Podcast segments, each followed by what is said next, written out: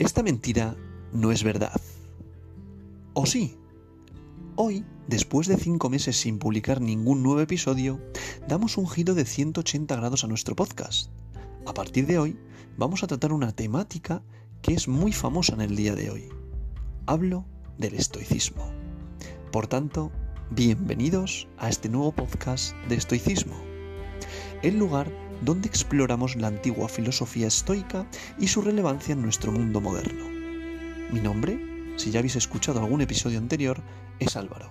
Dejamos al lado la temática de inversiones y criptomonedas para adentrarnos en este viaje de autorreflexión y sabiduría.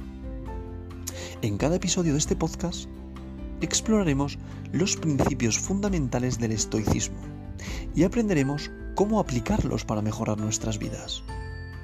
Hoy comenzaremos nuestro viaje al corazón del estoicismo. Y no hay mejor punto de partida que con una breve introducción a sus orígenes.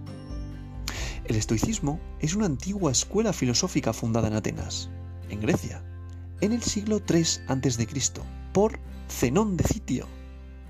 Sus enseñanzas se basaban en la idea de vivir en armonía con la naturaleza y cultivar virtudes para alcanzar la felicidad y la tranquilidad interior.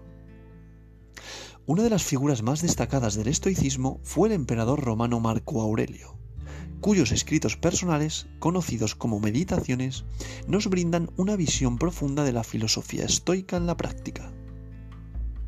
Otro destacado estoico fue Séneca, un influyente pensador y consejero del emperador Nerón. Pero, ¿qué significa ser un estoico en la actualidad? El estoicismo no se trata simplemente de reprimir las emociones o ser indiferente ante la vida. Al contrario, se enfoca en aceptar lo que está fuera de nuestro control y cultivar virtudes como la sabiduría, la valentía y la justicia. A través de la filosofía estoica podemos encontrar la serenidad en medio de las adversidades y vivir una vida plena y significativa. Una de las enseñanzas clave del estoicismo es la distinción entre lo que está en nuestro control y lo que no. A menudo nos preocupamos por cosas que están fuera de nuestras manos, como el comportamiento de los demás o los eventos externos.